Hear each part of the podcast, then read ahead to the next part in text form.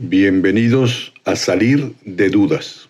El padre Pablo Arce Gargollo contesta una a una, en directo. Comenzamos Salir de Dudas.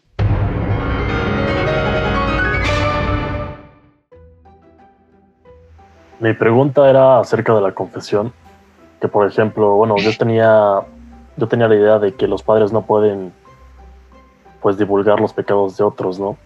Pero si una persona se va a confesar por, por una acción que cometió, no sé, como mató a alguien o algo muy malo, y puede llegar a ser un peligro para la sociedad, este, el padre puede, puede decirlo o no.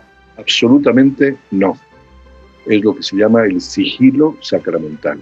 Los sacerdotes estamos obligados a guardar silencio absoluto sobre un pecado dicho en la confesión. ¿Por qué? Porque en realidad pues no es un secreto que nos, digo, no es un pecado que nos diga a nosotros, a mí, Pablo, ¿no? ¿no? Se lo dice a Dios a través de mí, y a través de mí Dios va a absolver, ¿no? Se está hablando con Dios, está hablando con Jesucristo, es el secreto es hacia Jesucristo, ¿no?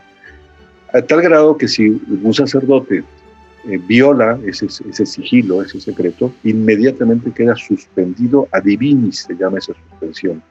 Suspensión, es decir, no puedo ejercer el sacerdocio, y si me arrepiento de lo que dice que es gravísimo, gravísimo, más grave quizá que el aborto, ¿no? Este, eh, el único que me puede dispensar de eso o absolver es el Papa directamente. Fíjate a qué grado, eh, de qué grado de valor tiene el sigilo del, sacramento. Y los sacerdotes no podemos violar ese sigilo, no solo hablando, ni siquiera con gestos, ni motu oculorum, dice el texto latino del, del código, ni con el movimiento de los ojos que tú me preguntas, oye, este Maru fue la que mató la Tecotol, y yo hago así como diciendo, eh, pues este, muevo la carita, muevo los ojos y medio te doy a entender que Maru, que no es cierto, es el caso porque Maru es una mujer, pero que si ella fue la asesina de 25 mil niños, pues eh, se pueden perdonar la, la, muerte de 25 mil niños. Pero fíjate qué maravilla es eso, ¿no? La, la confesión, por eso, y la maravilla de la confesión es eso, que la persona acude ante Dios a través de un sacerdote que es pobre y pecador y lo que tú quieras, pero tenemos el poder de Dios. Y, no solo eso, es más fácil decirle nuestras barbaridades a una persona igual que nosotros, semejante, que conoce las miserias humanas. Si yo tuviese que confesarme, por ejemplo, con un ángel, que, Dios hubiera dicho, pues los lunes, miércoles y viernes van a bajar ángeles a la tierra para que ustedes se confiesen, a mí me daría pavor acudir con un ángel, por más este, espectacular que sean los ángeles, porque yo voy a alguien que me entiende, me comprende, porque también tiene las mismas miserias, pero la maravilla es que cuando el sacerdote, al ver que estoy arrepentido, me dice, yo te absuelvo, es Dios que me dice, yo te perdono, es Jesucristo, yo te perdono. Entonces tenemos la certeza absoluta del perdón, cosa que no tiene ninguna religión. Otros pues dicen, a ver, Dios mío, pues, claro que uno puede decir, perdóname, Dios mío, pero no sabe si Dios perdona. En cambio aquí tienes, es como un certificado de perdón precioso el que da el sacramento de la perdón. Pero, profe, o sea, eso es maravilloso para el, para el asesino, pero para la familia de los que matan. Pues, has hecho muy buena intervención porque Santiago iba por esa línea. Efectivamente, puede suceder que, que venga una persona y, me, me, diga alguna cosa tremenda que haya hecho y que es un, es un peligro para la sociedad, por ejemplo, ¿no? Pero no lo puedo yo revelar. En todo caso, yo tendría que ver que esa persona que me está contando lo, lo, que hace, un asesino serial, por ejemplo, pues primero voy a ver si, si, está o no arrepentido. Ese es el papel del sacerdote, es un juicio de la profesión. Si viene a presumirme lo que hace, pues no lo puedo absolver. Si viene a decirme cosas pero no se arrepiente, pues no lo puedo absolver, porque Dios no lo puede absolver, ¿no? Y lo voy a mover a como de lugar a que esas acciones malévolas y tremendas, pues no las siga repitiendo, ¿no? El caso, eh, Estados Unidos, yo sé, dos sacerdotes que en los años 1930 y tantos, pues eh, estaban siguiendo a un asesino, un hombre muy peligroso, uno en, Nueva York, el otro no acuerdo en qué ciudad, y el, asesino aquel se metió a una iglesia, entró al confesionario donde estaba confesando un sacerdote, salió después el asesino, no lo agarraron, y luego agarraron al sacerdote y, lo obligaron a, decir, es que aquí él le dijo no sé cuánto, ¿no? y, mata, y, además pena de muerte para estos dos sacerdotes. Yo estoy dispuesto a morir, ¿no? ¿Eh? Pero, y, luego quizá el caso que planteas, Daniel o Santiago, es ¿Y qué pasa? Viene uno y me dices que yo voy a poner una bomba en Palacio Nacional, ¿no? Mañana, Eso no, es una intención, digo, estás medio loco, o qué traes, o no, estoy muy enojado, no Trataré de disuadirlo, todavía no ha pecado, tiene una intención mala, pero no puedo decirle absolutamente a nadie. Es que es el no es el secreto que yo tengo.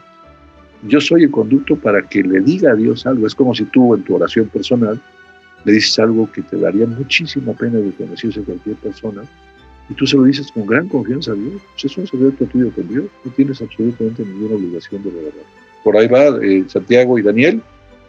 Todavía no me queda muy claro como por qué, o sea, si por ejemplo ese caso de la bomba, ¿por qué no puedes pues, salvar, salvar vidas con tal de, o sea, prevenir? intentaré salvarlas como sacerdote, pero primero yo no soy de la FBI, ni de la CIA, ni de la Procuraduría Nacional de la República, ni nada, ¿no? O sea, soy Cristo, ¿no? Y como Cristo voy a intentar comprender qué le está pasando a esta pobre persona, que va a ser probablemente una cosa atroz, una tontería.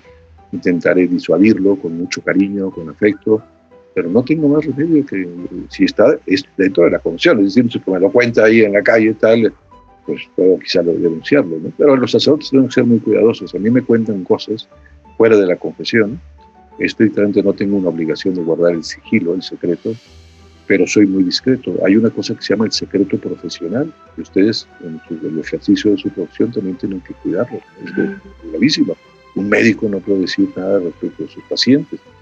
Un sacerdote no puede decir nada de, lo que le dice otra persona, incluso fuera de confesión, porque si no, ¿qué confianza va a tener una persona? A mí me dicen algo y, me convierto en una tumba absolutamente fuera de confesión, una conversación de dirección espiritual. Ser una tumba, porque si no, no va a confiar. ¿No? quiero sonar irrespetuosa, pero, o sea, tengo muchas Todos puedes decir lo que quieras, no hay. Eh, con toda claridad y con lo que sea, con las palabras que quieras. Te lo digo en serio. O sea, es que, o sea, cuando uno da la limosna, o sea, uno lo, bueno, lo da como por voluntad, ¿ok? Pero, o sea, el diezmo, o sea, no me queda claro, o sea, sí, sí entiendo la finalidad de que pues tienen que limpiar, tienen que darle manutención a la iglesia y todo, ok. O sea, sí. Pero, o sea, yo sé que el dinero que sobra, pues se supone que tiene que ir a fundaciones o dárselo a la gente o con despensas y así. Pero, o sea, he conocido muchos casos en los que no sucede así.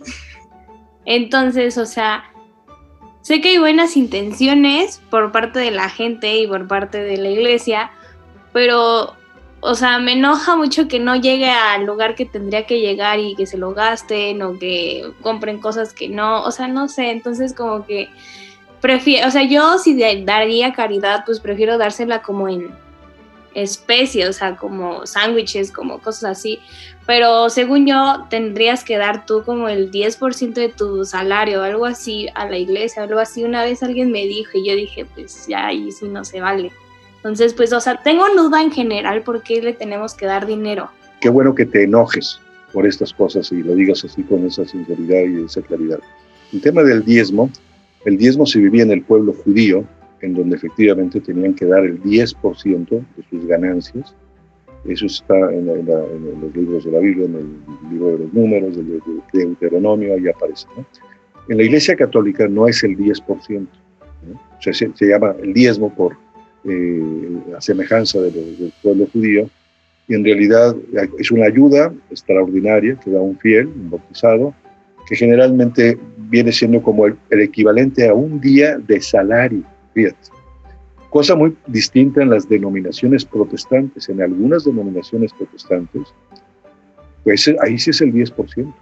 El 10% de todos los testigos de Jehová, por ejemplo, eso, eso es, casi es un negocio tengo que decirlo así con esa claridad. Ahora, la limosna que los fieles católicos dan en la iglesia, evidentemente es para sostener los gastos que tiene la iglesia, depende de la iglesia, etcétera, etcétera. Puede ser que efectivamente haya eh, casos que tú dices, conoces, yo conozco también algunos, que son penosos, en donde el sacerdote pues, no es responsable o no hace uso o no destina el dinero. ¿no? Hay una práctica que es muy sana eh, en, México, en general en Latinoamérica no se vive así, pero en los Estados Unidos los, la mayoría de las parroquias católicas una vez al mes sacan un boletín y dan un informe de todo, aquí recibimos tanto y todas las partidas, esa es la, transparencia, ojalá y la tengamos pronto en muchas parroquias en toda América Latina. Y después también hay que decir que, eh, aunque hay sacerdotes que quizás no actúan del todo bien, eso sería un robo, ¿no? están robando dinero que está destinado a algo. Eh, el tema de ayudar, como dices tú, en especie puede ser útil. A veces es muy complicado porque también eso eh, dificulta mucho la distribución, pero es cosa que cada parroquia vea los mejores sistemas. En muchos países, en México funciona una cosa que se llama Caritas, que realmente da, distribuye mucha ayuda. En México hay más o menos 1.200 centros en toda la República de Cáritas, que son una labor preciosa.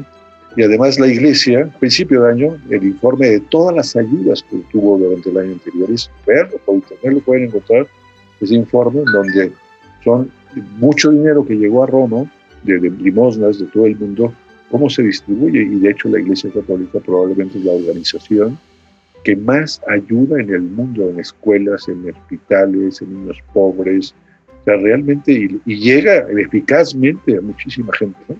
Quizá alguna vez puede haber alguna persona que actúe mal, pero, pero en general no se le puede tachar a la iglesia de, irresponsable en, el manejo del dinero en muchas cosas. ¿no?